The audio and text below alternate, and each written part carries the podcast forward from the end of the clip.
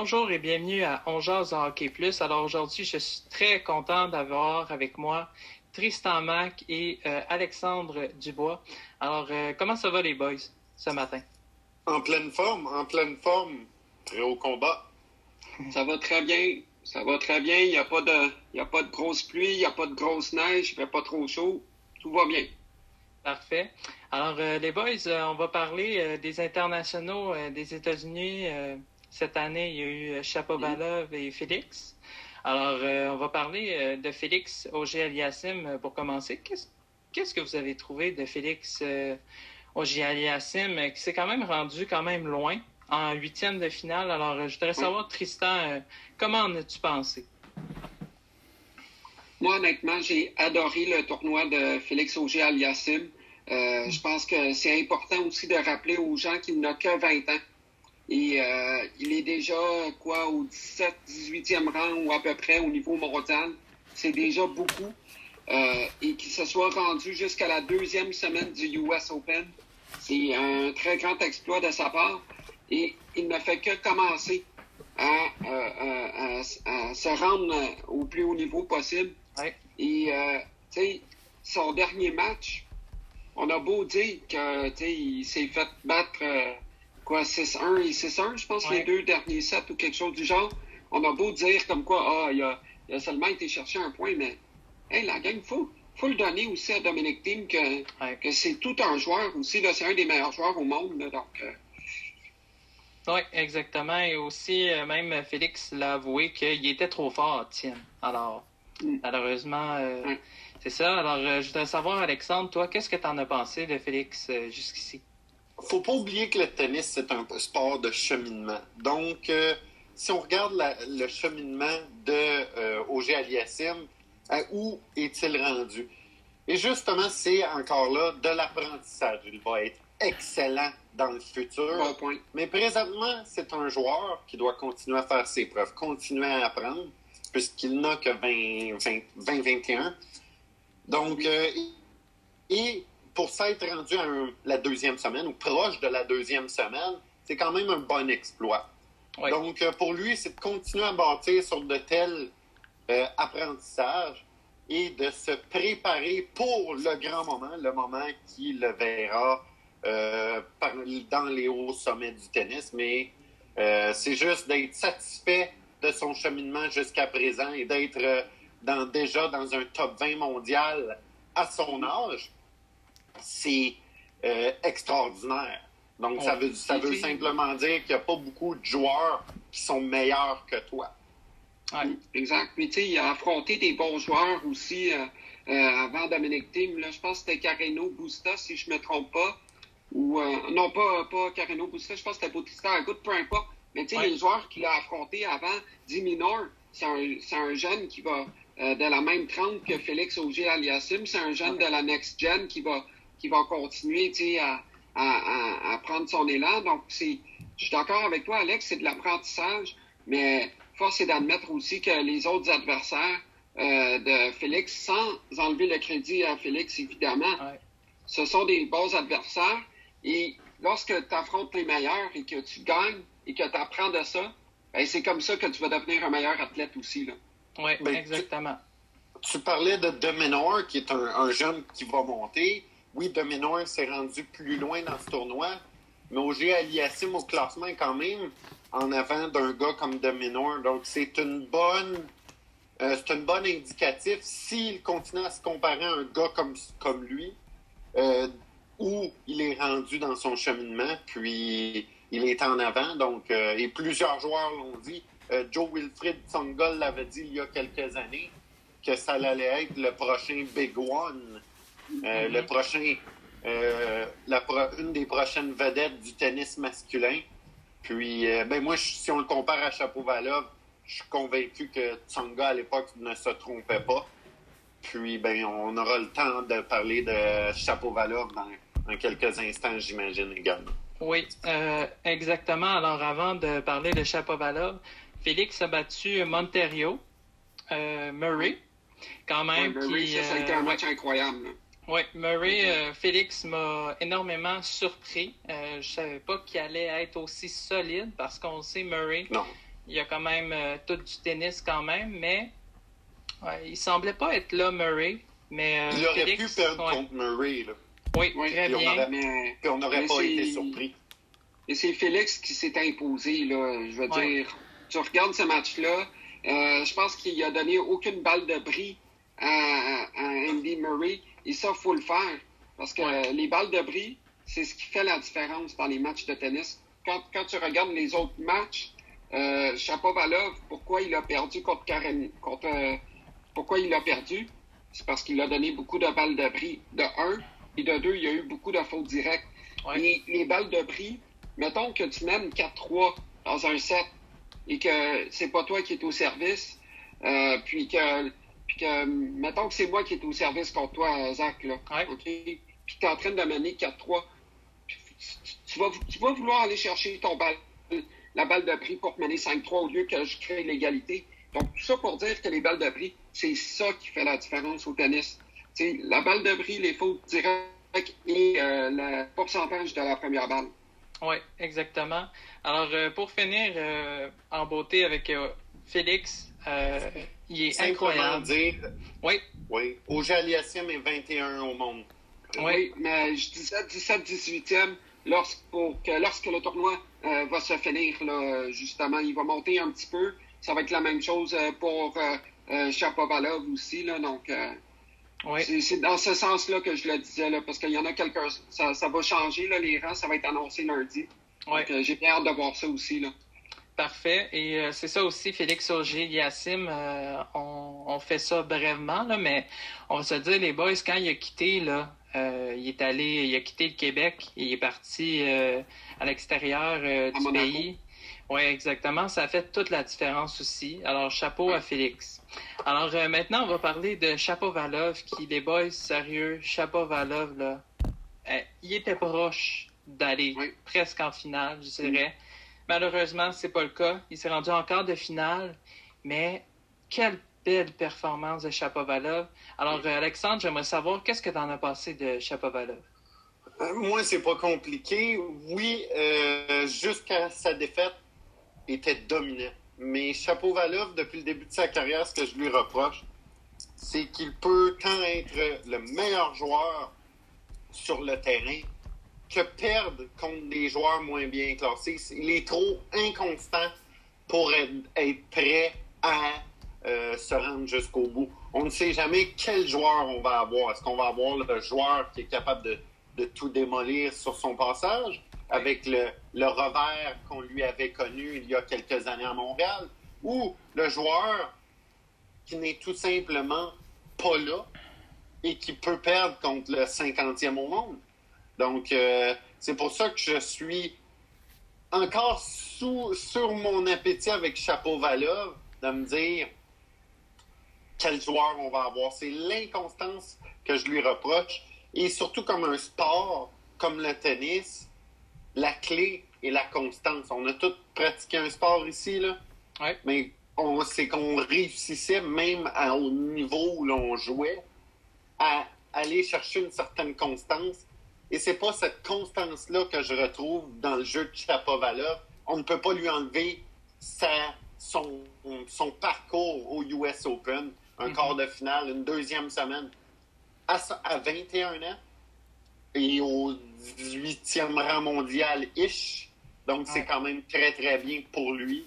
Sauf que c'est à savoir dans sa carrière, il va se rendre jusqu'où, puisqu'il y a toujours dans ses parties, euh, depuis le début de sa carrière, un certain manque de constance qui me, qui me rend incertain avec euh, Chapeau-Valov. Oui, ben Chapeau-Valov aussi, euh, on va se dire, on s'en parlait, Tristan aussi, euh, en quart de finale, on disait que c'était le meilleur match jusqu'ici.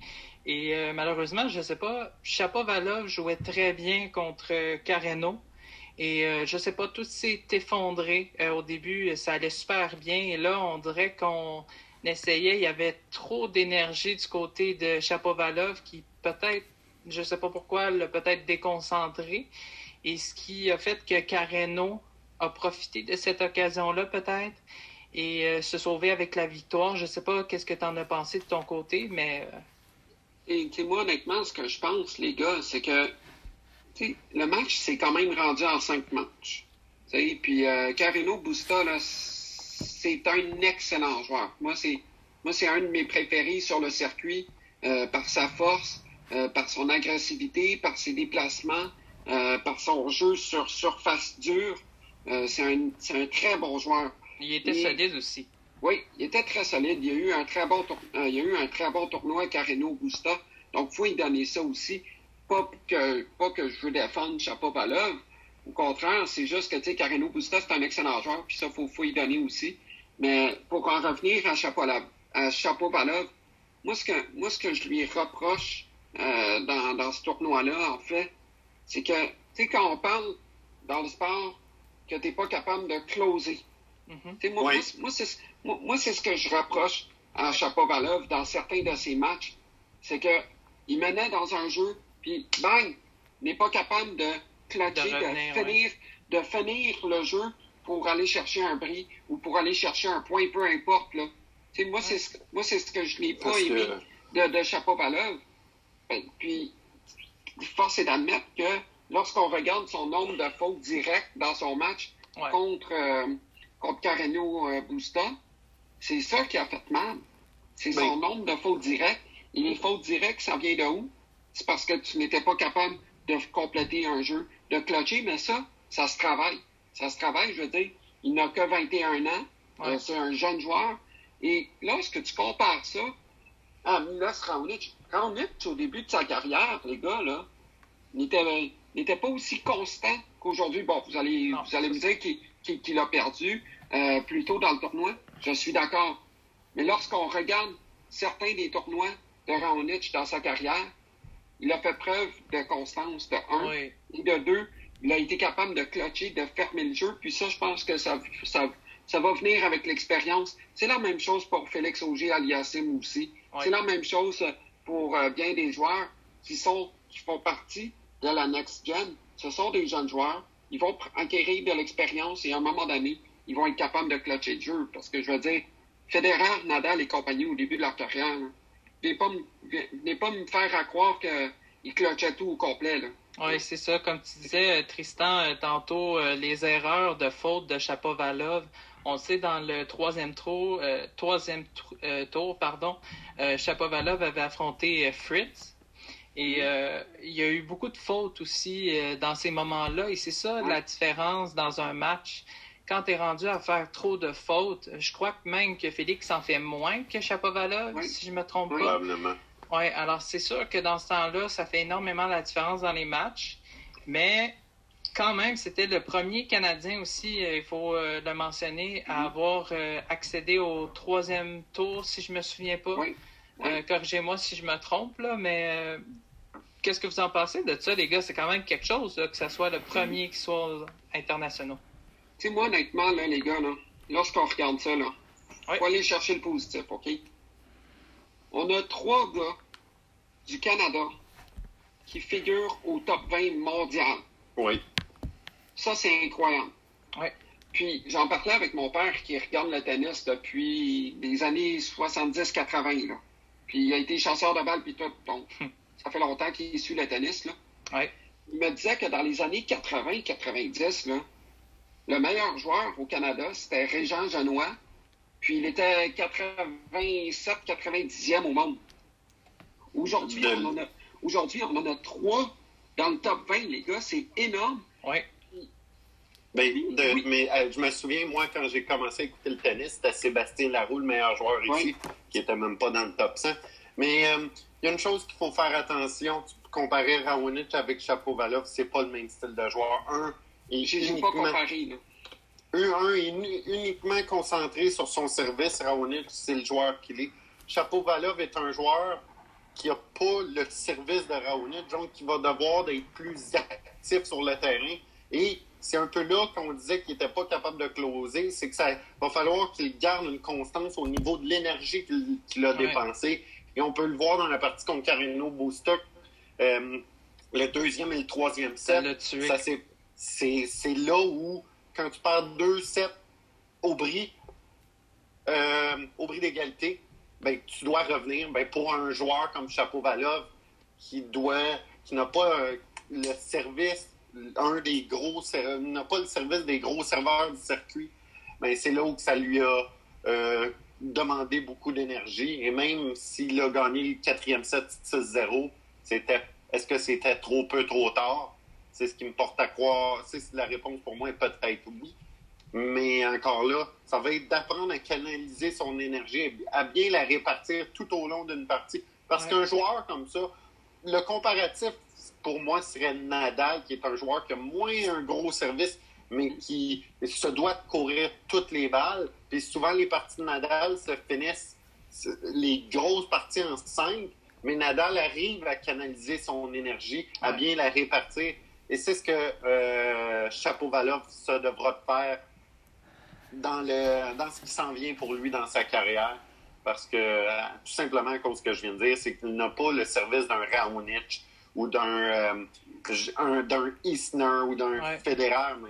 Donc, euh, c'est pour ça que c'est une des choses que Chapeau-Valov se devra travailler aussi, la canalisation de son énergie pour bien la répartir tout au long d'une rencontre de qui peut, qui peut s'en aller au 5-7.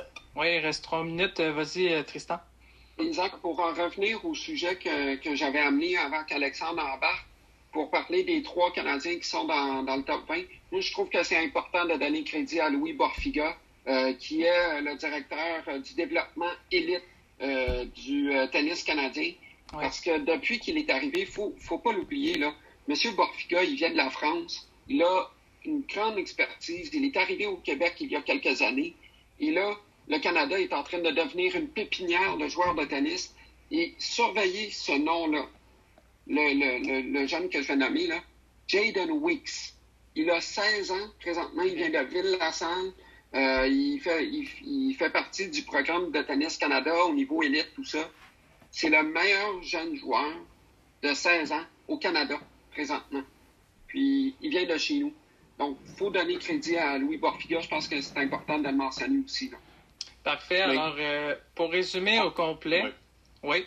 Euh, ce qu'on on va, va avoir d'autres bons, d'autres bons jeunes, tout simplement à cause de M. Borfiga, à cause d'où est rendu le programme canadien. Donc, euh, on à, bientôt un, à, bientôt un, gagnant d'un tournoi majeur chez les ah, hommes. ça, c'est sûr. oui, c'est ça. Alors, l'avenir du tennis canadien, honnêtement, les boys, c'est incroyable. L'avenir est là, ça, c'est sûr la progression, surtout, est incroyable. La progression, tu sais, je veux dire, le Canada n'a plus rien à se reprocher. On est, on est rendu une référence en termes de développement euh, du tennis. Puis, si vous allez au, centre, au, stade IGA, là, euh, euh, proche du parc Jarry, là, c'est là où est-ce qu'ils sont basés, Tennis Canada. Et c'est incroyable la quantité de terrain, autant intérieur qu'extérieur, pour développer les jeunes joueurs. Puis ça, c'est grâce à M. Louis Borfiga là, de, euh, de la France qui est arrivée ici pour, euh, pour euh, peaufiner le développement élite du tennis canadien.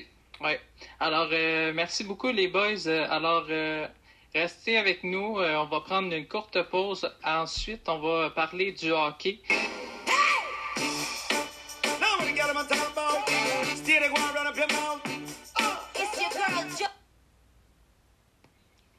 Alors, nous sommes de retour à On de hockey plus. Alors maintenant, on ne jasera pas de tennis, on va parler de hockey. Alors, euh, les boys, euh, hier, on a eu euh, la nouvelle, le Canadien de Montréal, Marc Bergevin est allé chercher Joel Edmondson, alors contre un choix de cinquième tour en 2020 cette année aux Hurricanes de la Caroline. Alors, je voudrais savoir, Alexandre, qu'est-ce que tu en as pensé de cet échange? Bien, tout d'abord, il faut se rendre compte qu'on est allé chercher les droits du joueur à ce temps à ce temps-ci de l'année. Donc, pour un choix de cinquième ronde, même si on ne leur signe pas, c'est un bon pari. Encore là, comme c'est un joueur assigné, ça dépend du prix. Est-ce qu'on va donner un 5 millions à Edmondson? Jamais de la vie. Donc, euh, s'il demande 4 millions, ben pour moi, c'est pas un gars qui vaut 4 millions, mais qui est capable de remplir un service. Donc, tout dépendant du prix qu'Edmondson demande, si c'est réaliste, on lui donne. Si c'est pas réaliste, le pari aura été, n'aura pas coûté trop cher. Et euh, ben, on, lui dit d'aller voir aux agents libres. Donc, c'est là où moi j'aime ça, parce que c'est un gars qui, sur notre deuxième paire, pourrait avoir sa place euh, et qui va aider le Canadien s'il signe à un juste prix. moi, honnêtement, j'aime cette transaction-là. Euh, je, je regarde le plafond salarial du Canadien.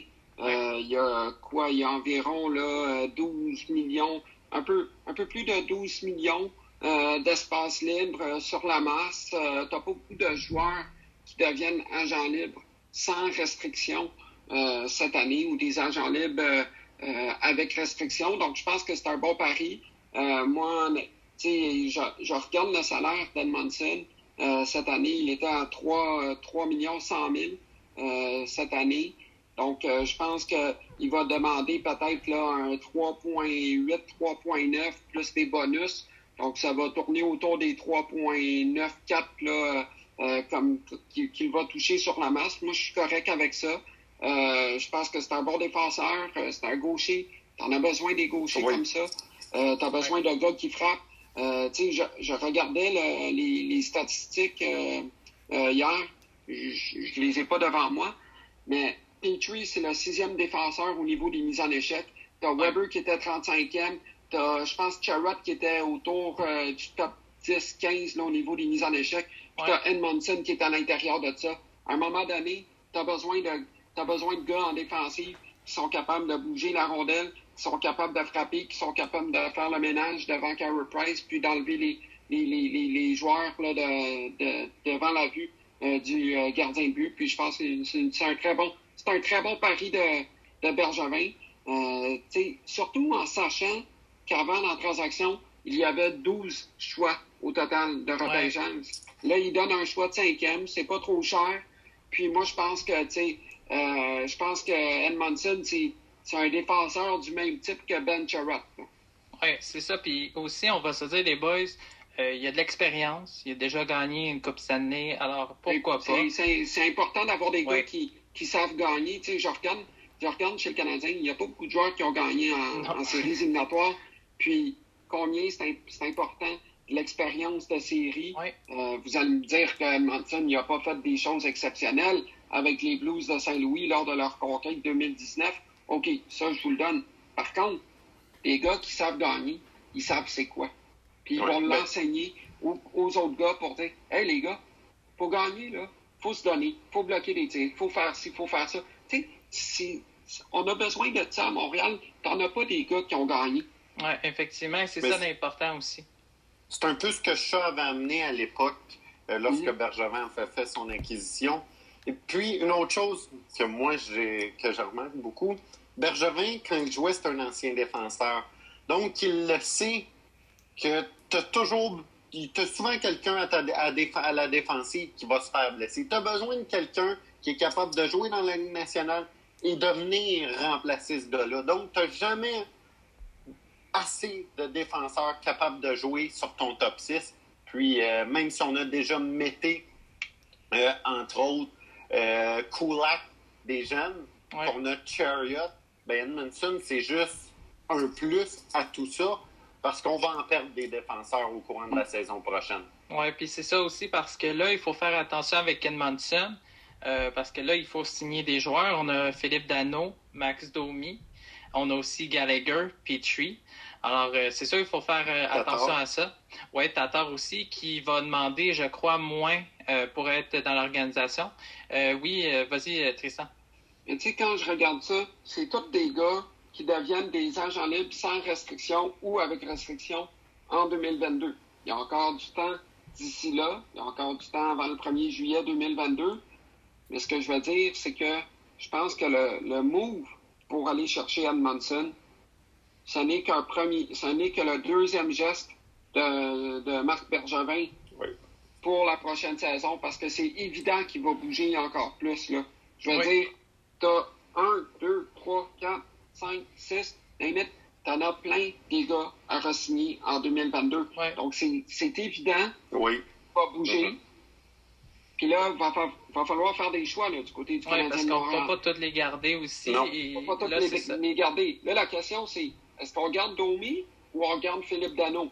Oui, c'est ça. En parlant, on va en parler justement de Philippe Dano et de Max Domi. Si vous aviez un choix, les boys, vous ah, deviez soit choisir Dano, Domi, qui ce serait, toi, ce serait Dano, toi, Alexandre? Ah, sans l'ombre d'un doute. Moi, encore une fois, c'est que ça dépend à quel prix. Tu sais, Euh, on a un prix en tête que vaut Philippe Dano. On a un prix en tête que vaut Max Doby. Euh, si les deux demandent plus cher que le prix que Bergevin est prêt à leur donner, tu échanges les deux. Si, par exemple, Domi est plus réaliste que Dano dans sa demande, ben, tu échanges Dano. Tu échanges Dano. C'est comme ça, moi, c'est comme ça que je me dis, parce qu'en même temps, euh, ça serait triste de perdre un ou deux ou les deux joueurs, mais en même temps, c'est ce qu'il faut dire, un peu avec le principe de Moneyball, quelque part ailleurs dans la Ligue nationale, il va avoir un joueur probablement à un salaire plus réaliste qui va être capable de faire le même travail. Moi, c'est sûr que je trouve que Max Domi est bâti pour les séries. J'aime sa fougue, ainsi de suite, mais j'aime pas son inconstance. Dano, c'est un gars de 40, 50 points, un deuxième centre, hyper défensif. Donc, tu sais, les deux apportent quelque chose de différent. Euh, mais encore là, ça dépend à quel prix. Puis il faut se rappeler quelque chose. Le sport, c'est une business. Donc, euh, tu vas en voir arriver et tu vas en voir partir des joueurs. Puis, ben, présentement, on a un dilemme, Dano Domi ou les deux. Ben, c'est ça. Moi, c'est ma réponse. C'est une réponse peut-être un peu plus plate, mais c'est ce que j'en pense de toute cette situation-là. C'est que si on échange les deux, on va pouvoir aller chercher des joueurs qui vont les remplacer. Si on en garde un des deux, ben l'autre, on va amener quelque chose qui va pouvoir le remplacer. Ben moi, du côté de Max Domi, écoute, euh, Alexandre, moi j'ai été très déçu de Max Domi. Euh, lui qui avait hâte d'aller en série, qui disait je vais tout donner. Je trouve ça vraiment dommage. Alors j'aime mieux signer un Philippe Dano, mais qui demande moins cher, mais qui même l'avouait qui ne serait pas euh, le centre numéro un l'année dernière, l'année qui s'en vient. Alors, euh, je sais pas, ça va dépendre du prix, comme tu dis. Sinon, faire peut-être une petite transaction euh, qui serait intéressante. Oui, ben, mais tu peux obtenir quelque chose pour ces gars-là, quelque chose qui va te permettre de bâtir ton équipe pour un futur. Parce que, sais, moi, je suis d'avis avec les jeunes qu'on a. On est proche, là. On est proche de dire c'est avec ces jeunes-là qu'on va gagner. Mais on n'est pas tout à fait là. Donc, ces joueurs-là pourraient permettre peut-être de te faire rentrer ces assets-là, c'est un, jeune de qualité que tu vas pouvoir mettre dans ton noyau et gagner avec. C'est pour ça que moi, je, je, je suis euh, excité par cette situation-là. Euh, c'est parce que ça va te permettre de rentrer quelque chose d'autre qui va te permettre, euh, quand on va être prêt à gagner, ben, d'être gagné, d'être compétitif pour un certain nombre de temps. Oui, vas-y, Tristan. Moi, honnêtement, Max Domi, là, j'ai pas aimé son attitude en série. Tu sais, je veux dire, Gallagher s'est fait donner un, un, coup de, de hockey d'en face. Par Niskanen, oui. Par Niskanen. Et là, c'était le moment clé pour Max Domi de lever son niveau de jeu d'un cran, d'essayer de faire preuve encore plus de leadership. Fait qu'il Là, là que Domi qui disent Ah, moi, je suis un fier joueur pour le Canadien de Montréal. Hey, lâche-moi ça, là. Si tu étais fier de jouer pour le Canadien de Montréal, tu aurais voulu te donner à fond contre les Flyers de Philadelphie après ce match-là. Il a, rien fait. Philippe Dano, on sait déjà à quoi s'attendre de lui. Moi, je le considère comme un futur candidat pour un trophée Selkie. Moi, je le considère de la, moi, je le considère dans la même trempe que les Guy Carbonneau et compagnie. Puis un joueur comme ça, un gars de chez nous qui est fier de jouer pour le Canadien de Montréal, t'en as besoin. Puis des gars comme Dano, là, ça va chercher 55 à 65% des mises en jeu. Puis combien c'est important les mises en jeu au hockey? Dans la zone défensive, dans la zone offensive, dans... dans toutes les facettes du jeu. Le Canadien, est-ce qu'on a des joueurs de centre qui sont capables de gagner des mises au jeu? Pas beaucoup. À part, non, à part Nick Suzuki, t'en as pas. Alors, dossier à suivre. Alors euh, maintenant, on va parler euh, des séries éliminatoires, les boys. Euh, les Islanders qui se rendent en finale de l'Est contre le Lightning de Tampa Bay. Moi, je vais vous dire ce que j'ai pensé de cette série-là au début. j'ai trouvé que les Islanders, ils ont manqué un petit peu de jus, mais ils jouent très bien. le Lightning de Tampa Bay, honnêtement, les boys, on le sait, c'est comme la petite peste noire ou tu sais ça va pas bien tout le temps c'est comme les Capitals euh, les années dernières euh, tu sais ils passaient pas plus que la deuxième ronde et cette année Euh, ils ont une très bonne saison et dans la bulle, ils sont excessivement bons. On sait Stamkos n'est pas là, Kucherov n'était pas là. Ils ont battu les Browns de Boston et là, ils se sont dit, ma foi, on a une chance. C'est ça. On... Vasilevski était incroyable. Et là, que Kucherov, moi, je vais vous dire, les bas, je pense que ça fait de la différence. Quand Kucherov est revenu avec, euh, avec les, euh, Tampa Bay, ben là, les gars, ils se sont dit, bon, ben là, on a le gros pilier de notre équipe est revenu. Pourquoi pas, on y va? Alors, on va y aller euh, brèvement. Qu'est-ce que vous en pensez, Vedette? Parce que cette série-là n'est pas finie, alors on ne peut pas faire un gros résumé là-dessus. Euh, on en fera une bientôt la prochaine fois, mais qu'est-ce que vous en pensez euh, brèvement de cette série-là jusqu'ici? Tu sais, les, les, bro, les, les, Islanders, pardon, eux autres, qui ont dû voyager. Il n'y avait pas d'énergie là, pour jouer le premier match. Euh, contre le Lightning de Tampa Bay. Fait que, je pense pas que ce soit un bon, un bon échantillon là, euh, duquel se servir pour évaluer la vraie valeur des Islanders de New York. Tu regardes le deuxième et le troisième match, c'était un peu plus serré. Moi, j'ai beaucoup aimé le dernier match des Islanders de New York. Pourquoi? On a frappé, on a donné des bonnes mises en échec, mais aussi ce qu'on a fait, on a bloqué les lancers. On s'est sacrifié. On a joué dans notre structure. Euh, moi, ce que j'ai aimé, on a eu un bon départ. On a marqué deux, euh, un but en, première période, deux buts en deuxième, deux buts en troisième. Plus le match avançait, plus on progressait du côté des Islanders de New York et on ne s'est pas laissé euh, couper les, l'herbe en, dessous, des pieds du côté de la troupe de Barry Trotz. Moi, c'est ce que j'ai aimé. Là, pour l'instant, on va suivre la, suite des choses. Mais force est d'admettre que les Islanders de New York, c'est une méchante équipe de hockey. Ils n'ont pas des grosses vedettes de la même trempe que McDavid, McKinnon et compagnie. Par contre, c'est une équipe qui joue en équipe et lorsqu'ils sont structurés, ils sont vraiment fatigants à jouer contre. Surtout le trio euh, Clutterbuck, Matt Martin avec euh, Ouais, super beau résumé, Tristan. Alors, euh, pour la prochaine série, ben, Alexandre? Moi, moi j'allais dire pour les Islanders, on a perdu Tavares il y a quelques années. Mm-hmm. Puis depuis que c'est, c'est un nom, c'est Barry Trotz. Ce qu'il a fait avec une équipe où on perd un joueur, un des dix meilleurs joueurs dans la ligue, le remplacer par un jeune joueur, Barzil, qui est meilleur que Tavares, euh, c'est incroyable. Euh, la prochaine série, on va parler vraiment de la série Vegas contre Dallas parce que je vais avoir le temps euh, pour faire l'hommage à Ron Fournier. Alors, euh, pour euh, Vegas, euh, moi, les boys, je suis un peu déçu de Vegas. Je m'attendais à ce que le niaisage de Goaler, on met Fleury, on met. je ne me rappelle plus comment il s'appelle, l'autre gardien. Robin Lennart. Oui, Robin Lennart, c'est ça, exactement. Lennart, j'ai rien contre lui, il joue super bien, mais à un moment donné, sais, les goalers performent super bien, mais l'attaque, les boys, ça n'a aucun bon sens comment l'attaque d'or. Je ne sais pas qu'est-ce qui se passe. Qu'est-ce que, qu'est-ce que vous en pensez? Moi, j'aime la structure de, jeu de, des Stars de Dallas. Moi, honnêtement, il joue bien défensivement, même s'il concède plus de lancers. Euh, il y a beaucoup de tirs qui proviennent de l'extérieur de l'enclave, côté de Vegas. Donc ça, ça veut dire qu'on force le jeu à l'extérieur. On donne des tirs qui sont faciles à arrêter pour le gardien de but au Dobin. Puis lorsqu'on est à l'attaque, ben, on est opportuniste du côté de la troupe de Rick Bonus. Parfait, Alexandre? Ben, moi, pour Dallas, j'ai jamais. J'ai pas été. Je suis pas un grand fan des Stars parce que j'aime pas comment ils sont bâtis sur 3-4 joueurs. Mais pour Vegas, c'est que je suis déçu un peu de la situation des gardiens de but. D'un côté, un gardien de but qui a eu une superbe année lorsqu'il avait été nominé pour le Vézina et tu décides de lui faire confiance à lui. Et je comprends qu'il est plus jeune. Mais d'un autre côté, tu as un gardien tout au long de sa carrière en série, augmentait son jeu d'un cran. Et là, tu dis à ce gars-là, qui te donne une chance de gagner en série à chaque match, que tu vas lui préférer l'autre gardien, euh, qui a jamais pour rien prouvé en série, hmm. puis qui a eu une seule bonne saison où il se séparait la tâche avec Thomas Grice à New York. Avec le fait, ouais.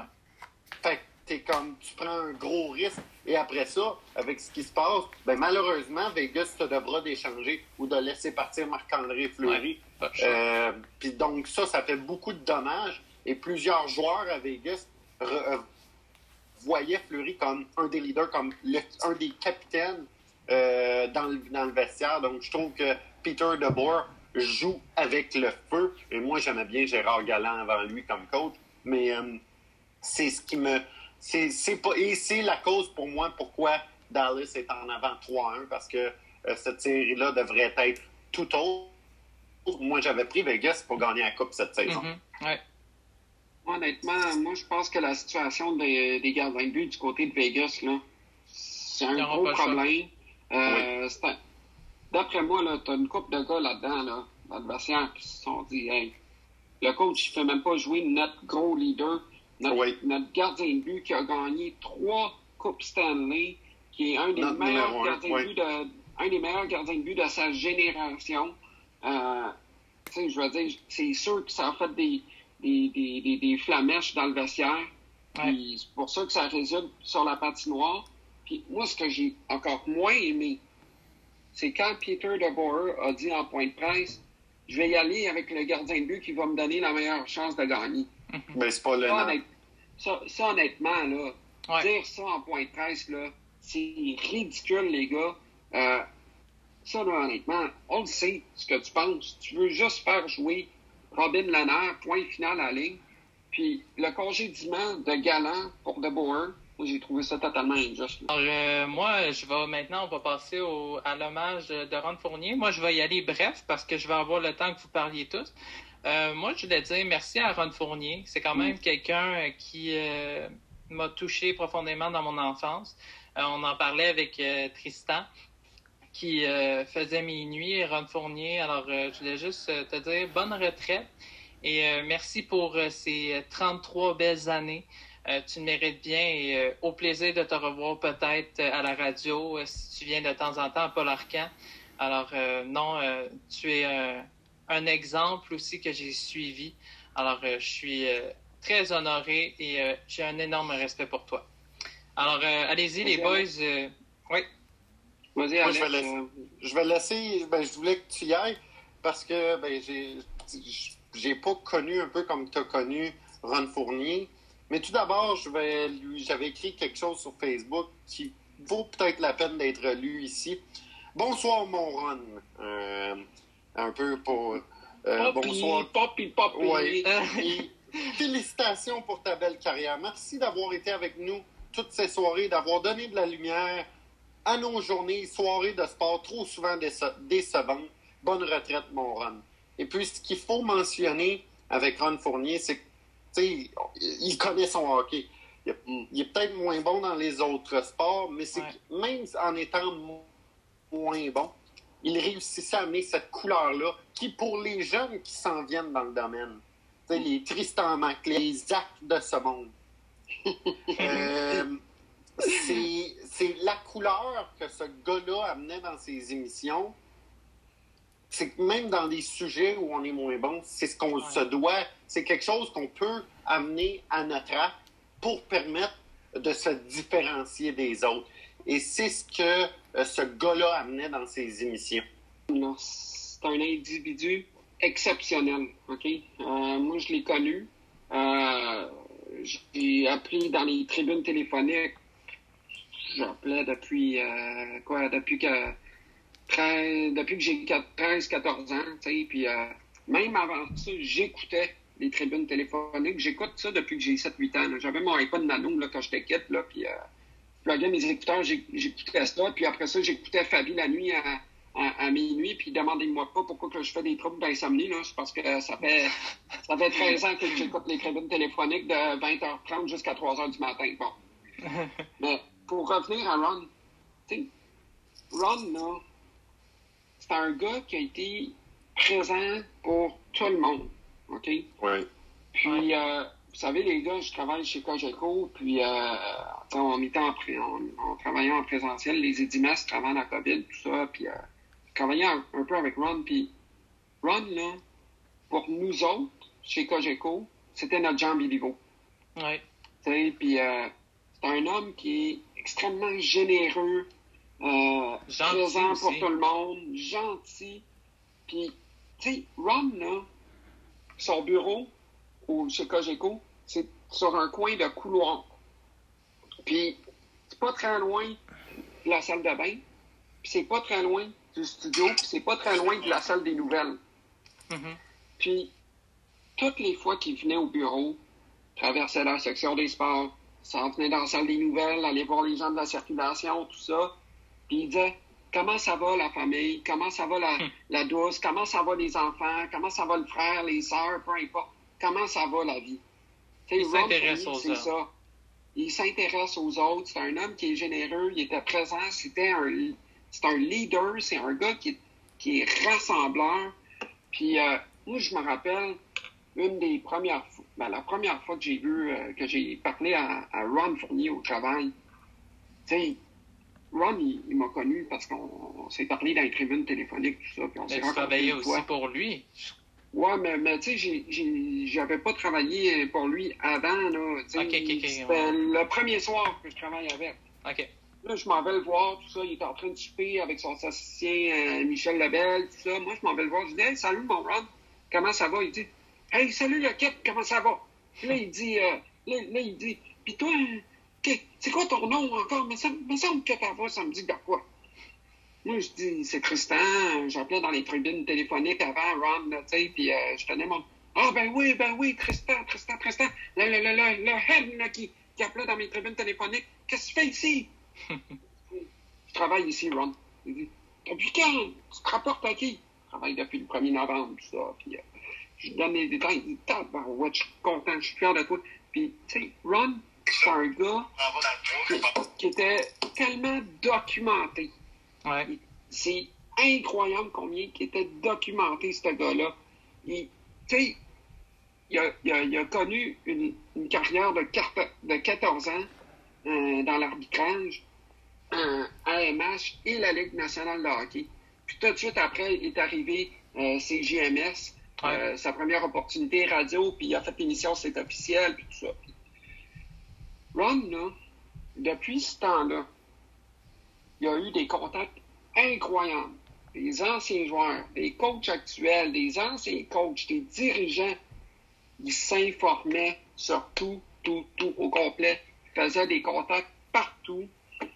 Puis euh, quand il a pris, quand il a, il a pris sa retraite d'arbitrage, Ouais. il appelait les superviseurs d'arbitre pour savoir comment ça allait avec tel arbitre québécois, puis tel arbitre québécois, puis tel arbitre québécois. Puis cette semaine, euh, la semaine passée plutôt, parce que là, on est rendu dans une nouvelle semaine, là. Ouais. mais pendant, euh, la semaine passée, j'ai interviewé Denis Morel, l'ancien arbitre euh, de la Ligue euh, nationale. Puis euh, Denis me disait comme quoi que, Ron, avec lui, il avait parti leur école d'arbitre, tout ça, puis que Ron, c'était le gars de marketing pour l'école d'arbitre, tout ça. Aujourd'hui, les gars, là, 17% des arbitres dans la Ligue nationale sont des Québécois. Ouais. Tout ce qui est les Marc Joannette, les Frédéric Lécuyer, les Johnny Murray, les, euh, les, les, euh, François, les Francis Charon, les Eric Furlac et compagnie. Tous des gars qui ont été à l'école d'arbitre de Ron Fournier. Puis s'il y a autant d'arbitres québécois dans la Ligue nationale, c'est grâce à Ron. Ouais. faut y donner ça aussi, là. Oui, il y a eu la carrière radiophonique qui est exceptionnelle, premier des parts de marché depuis 33 ans. Mais il faut y donner que s'il y a beaucoup d'arbitres québécois c'est, euh, dans la Ligue nationale aujourd'hui, puis qu'il y en a beaucoup qui rêvent encore d'être arbitres, c'est grâce à Ron. Tout le bien. Tu sais, qu'il en, qu'il en profite, puis tu sais, c'est tellement une bonne personne. Ouais. Et, euh, je veux lui dire merci. Cool les boys, alors euh, ce sera un rendez-vous pour euh, la semaine prochaine. Alors merci beaucoup, c'était Tristan Mac, euh, Alexandre Dubois et Zachary Savaria. Alors euh, j'espère euh, que vous avez apprécié la vidéo. Alors à la prochaine et à bientôt.